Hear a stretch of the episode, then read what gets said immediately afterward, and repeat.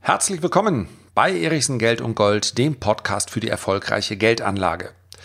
Hin und wieder bekomme ich Fragen zugeschickt, über die freue ich mich auch. Wenn aber eine Frage in so einer Masse kommt wie diese, über die ich gleich sprechen möchte, dann schmeiße ich natürlich selbstverständlich gerne meinen gesamten Podcastplan komplett um, um dieses Thema zuerst zu besprechen. Denn darum geht es hier im Podcast. Ich möchte die Themen besprechen, die dich interessieren. Und die Frage, die am drängendsten war in den letzten Tagen, die lautete, warum zum Teufel fällt denn Gold wenn Aktien fallen, genau das Gegenteil sollte doch der Fall sein. Gold ist doch ein sicherer Hafen. Da mache ich morgens meinen Rechner an, da schaue ich auf mein Smartphone, sehe, DAX und Co. sind 4, 5% im Minus. Der Corona-Crash. Ich freue mich, weil ich mein Depot aufmache und was sehe ich? Gold und Silber fallen ebenso. Warum? Warum? Darum geht's heute. Dann beginnen wir mal mit meiner privaten Morgenroutine im Schnelldurchlauf natürlich. Keine Sorge, es wird hier keine Tagebucheinträge geben. Also um 20 nach 6 klingelt der Wecker, ab ins Badezimmer, fertig machen, anziehen, soweit das notwendig ist. Dann mit dem Hund vor die Tür, dann mache ich ein klein wenig Meditation. Es gelingt mir immer noch nicht so, wie ich das gerne hätte, aber auch das ist Teil der Meditation. Akzeptieren, was dort passiert. Tut mir aber insgesamt ganz gut, aber darum geht es heute nicht. Anschließend ein grüner Tee. Natürlich habe ich da schon Kaffeedurst, aber grüner Tee ist gesünder und schmeckt auch gar nicht so schlecht, wenn man rechtzeitig, das muss ich erstmal lernen, wenn man rechtzeitig den Tee wieder rausholt. Das heißt also in der Regel nach zwei Minuten, wenn es ein frischer, junger, grüner Tee ist. So, dann kommt das Zeitunglesen, also die regionale Zeitung. Dann kommen die überregionalen Nachrichten, um auf den neuesten Stand zu kommen. Dann begebe ich mich an meinen Rechner, an meinen Laptop und lese E-Mails von Lesern, von Kunden. Am 29. Februar war ich reichlich überrascht, ja, diesen, nicht weil es den 29. Februar äh, gibt, das ist ja alle vier Jahre der Fall, sondern weil mein E-Mail-Postfach quasi übergequillt ist, ja, übergequollen, übergequillt, darum geht es auch nicht heute.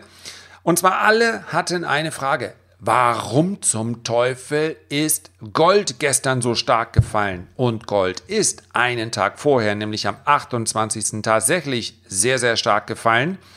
Ja, wir haben es um einen Einbruch gehabt von 1650 im Tief auf 1570 Dollar. Also das sind dementsprechend 80 Dollar.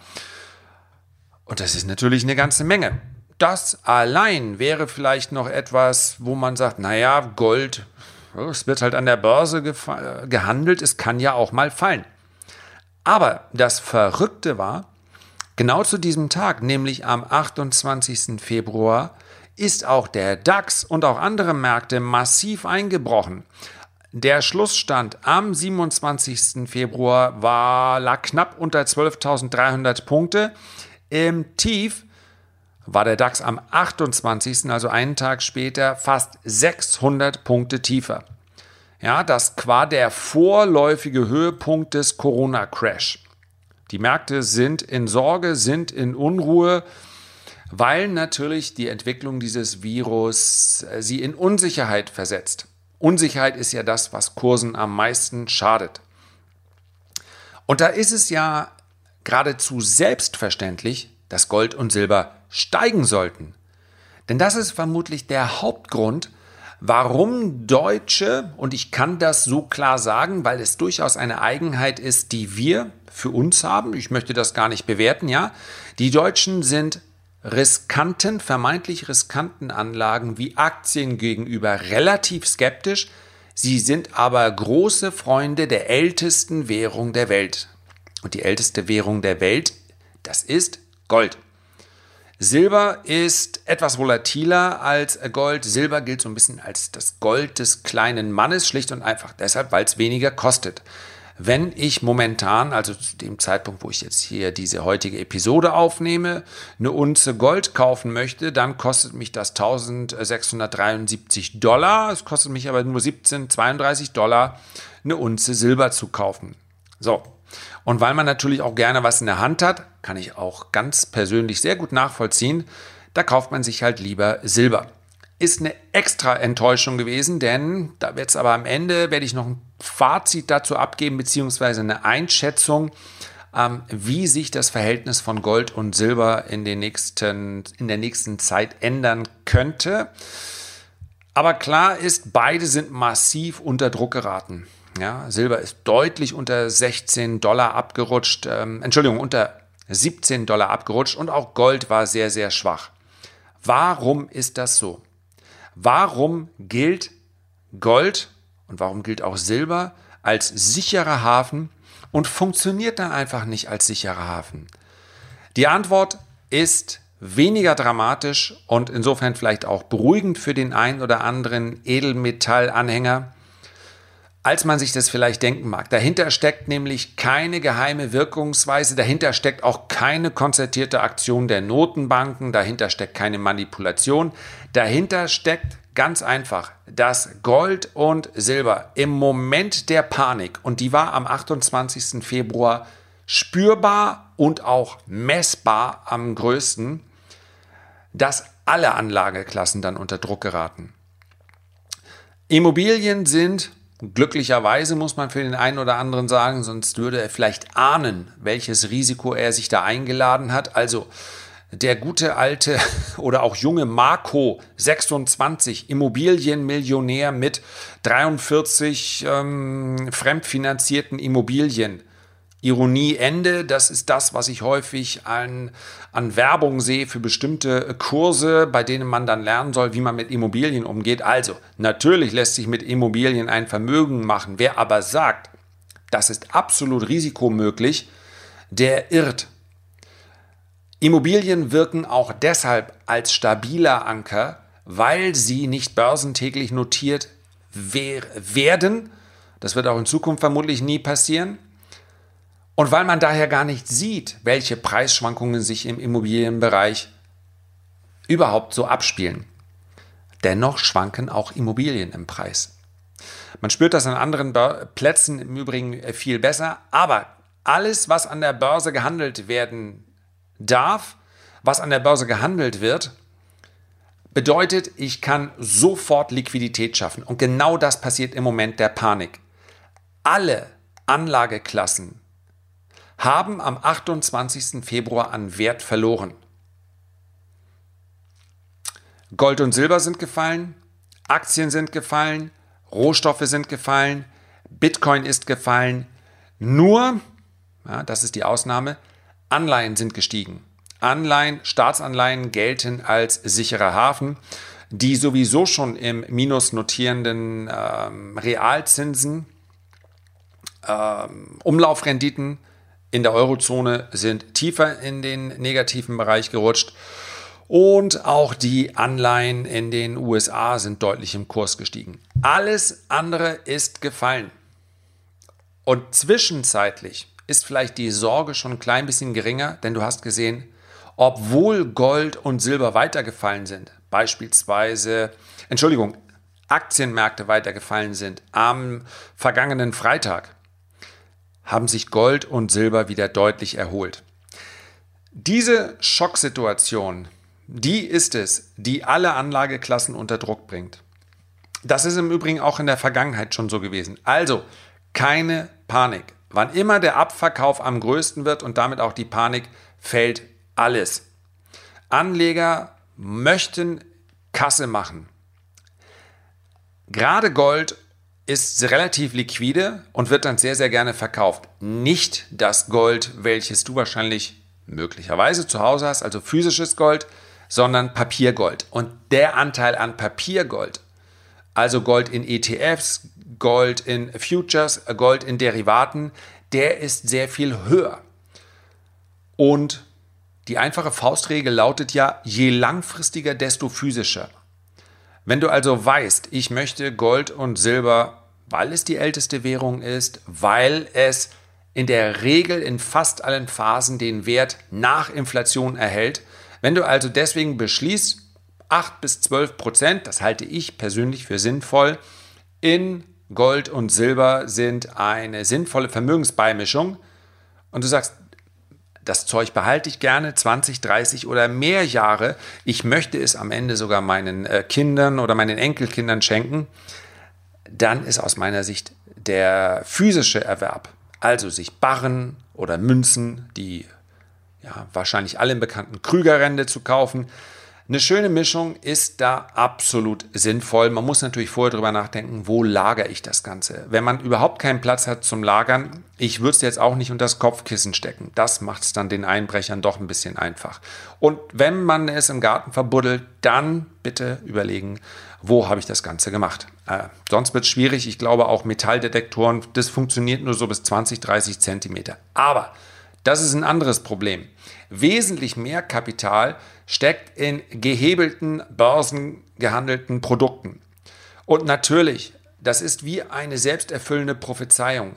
Wenn dann diese Abwärtsspirale beginnt, dann müssen sehr viele hochgehebelte Adressen, dann müssen die auch verkaufen. Und dann, ja, dann gibt es eben auch diese Bewegungen in Gold und Silber. Wenn sich der Nebel aber dann verzogen hat, dann beginnt auch äh, Gold zu steigen, so wie das im Übrigen auch nach der Finanzkrise im Jahr 2008 war. Und wir sehen, dass wenige Tage später man diesen Einbruch durchaus als Kaufgelegenheit betrachten kann, bezeichnen kann. Wir sind wieder knapp unter den Hochs, zumindest zu dem Zeitpunkt, wo ich jetzt hier diese, äh, die heutige Episode einspreche. Nämlich, ich habe es ja gesagt, ich wollte so schnell wie möglich reagieren, heute am Samstag. Also, Vermutlich werden wir die 1700, 1715 ist so ein grobes Ziel, relativ schnell erreichen. Von dort aus muss man dann sehen, wir, Gold hat halt auch schon eine ganze, eine relativ lange Aufwärtsstrecke hinter sich. Und es wird jetzt in den nächsten Wochen ganz stark darauf ankommen, wie bewegen sich die Notenbanken. Je stärker die Maßnahmen der Notenbanken, je inflationärer das Umfeld, was sich dann daraus ergibt, desto besser für Gold und auch für Silber. Sollte, sollten die Notenbanken sich weiterhin zurückhalten, insbesondere bei der EZB hat man äh, Zweifel, bis jetzt ist es zur Absichtsbekundung gekommen, aber nicht mehr, ob die wirklich den Ernst der Lage erkennen. Sollte man also womöglich sogar eine deflationäre Phase zulassen, dann würde das auch Gold und Silber zumindest vorübergehend belasten. Wenn du meinen Podcast länger schon verfolgst, dann weißt du aber, dass ich davon ausgehe, dass wir uns langfristig eher in einem Umfeld bewegen, in dem Papiergeld immer weniger wert wird. Schlicht und einfach, weil die Verschuldungssituation in der Welt sowohl der Notenbanken als auch der Staatshaushalte sich im Prinzip nur lösen lässt in einem Umfeld, in dem die Inflation, also die Teuerungsrate, die Preise deutlich steigen. Das ist die, der einzig sinnvolle Ausweg. Ja, ich möchte hier also gar nicht von einem Währungsschnitt sprechen oder einer Währungsreform oder einer, einer großen Welle der Enteignung. Letztendlich, wenn es den Notenbanken gelingt, gemeinsam mit Regierungen die Inflationsrate hochzutreiben, dann ist das eine Enteignung, aber eben eine legale Enteignung, die man, ja, wie der berühmte Frosch im äh, kochenden Wasser, die man nur langsam spürt am Anfang. Ja, und wenn es dann richtig wehtut, ist es häufig schon ziemlich spät. Das heißt also, ein Großteil des Vermögens ist dann schon entwertet. Das heißt, ich gehe davon aus, dass all die Werte, die Vermögen erhalten, und das sind Sachwerte, das sind auch Aktien, das sind auch Immobilien, aber wenn man sich den günstigsten in Relation zu den anderen Sachwert, den günstigsten Sachwert ähm, kaufen möchte, ja, dann kommt man an Gold und Silber auf Sicht der nächsten Jahre nicht vorbei. Neue Höchststände würden mich nicht überraschen, dass es zwischendurch Korrekturen gibt. Äh, das gehört dazu. Und ich habe am Anfang gesagt, dass ich auch gerne eine kurze Einschätzung darüber abgebe, was sich besser verhalten wird, was einen höheren Return verspricht, Gold oder Silber. Und da muss man ganz klar unterteilen zwischen der, den kurzfristigen und mittelfristigen Ausblicken bzw. Ansätzen und dem langfristigen. Kurz- und mittelfristig erwarte ich, dass Gold sich weiterhin, so war es ja auch schon in den letzten zwei Jahren, weiterhin besser entwickeln wird als Silber.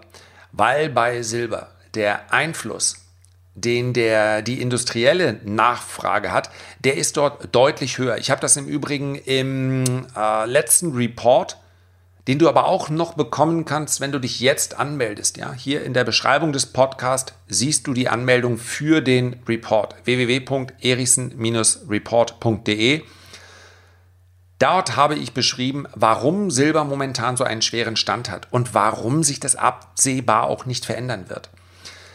Denn wenn die Wirtschaft nicht wächst, sondern in Teilen der Welt sogar schrumpft, das könnte in den nächsten zwei, drei Quartalen Stichwort Rezession durchaus der Fall sein. Ja, auch das habe ich im Übrigen im Report beschrieben, warum das aus meiner Sicht nicht mehr verhindert werden kann zu diesem Zeitpunkt, selbst wenn das Coronavirus innerhalb der nächsten zwei Wochen sich in Luft auflöst. Mindestens ein bis zwei Quartale Rezession sind nicht mehr zu verhindern. Die Schäden sind schon da. Aber in der Folge werden wir es dann vermutlich eher wieder mit einem inflationären Umfeld haben. So, das Ganze wird aber dauern, bis das Wirtschaftswachstum im großen Umfang wieder ähm, sich erholt. Und in dieser ganzen Zeit dürfte Gold sich deutlich besser entwickeln als Silber. Wenn dann die große Hosse kommt in den Edelmetallen, die liegt aus meiner Sicht noch mindestens ähm, ja, Minimum zwei Jahre von uns entfernt, vielleicht sogar drei bis vier Jahre dann wird Silber zum großen Outperformer. Das war im Übrigen in den großen Rallyes, die letzte hat ja im Jahr 2011 äh, stattgefunden, immer so. Da hat sich Gold im Preis verdoppelt, Silber vervierfacht, fast verfünffacht im Wert. Davon sind wir, wie gesagt, noch einiges entfernt. Man kann es auch positiv äh, betrachten. Äh, bei Silber braucht man vielleicht mehr Geduld, wird dann aber auch sehr schön entlohnt. Wer sagt, gerne etwas weniger volatil, gerne etwas weniger Schwankung, der ist äh, mit Gold gut aufgehoben. Und auch da möchte ich gerne meine persönliche Aufteilung nicht verschweigen. Bei mir ist es etwa 50-50. Das ist dann schon ja, eher etwas ambitionierter. Ja, wenn man es konservativer haben möchte, dann nimmt man so 70, 75 Prozent Gold und vielleicht ähm, 30, 25 Prozent Silber.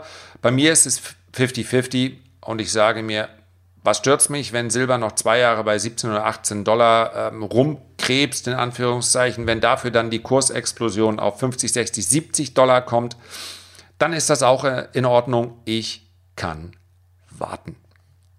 Herzlichen Dank für deine Aufmerksamkeit. Ich freue mich, wenn du dir die Zeit nimmst, ein Feedback oder einen Kommentar zu hinterlassen, wenn das auf der Plattform möglich ist, auf der du diesen Podcast hörst. Und noch mehr freue ich mich natürlich, wenn wir beim nächsten Mal uns an gleicher Stelle wieder treffen. Bis dahin, liebe Grüße, dein Lars.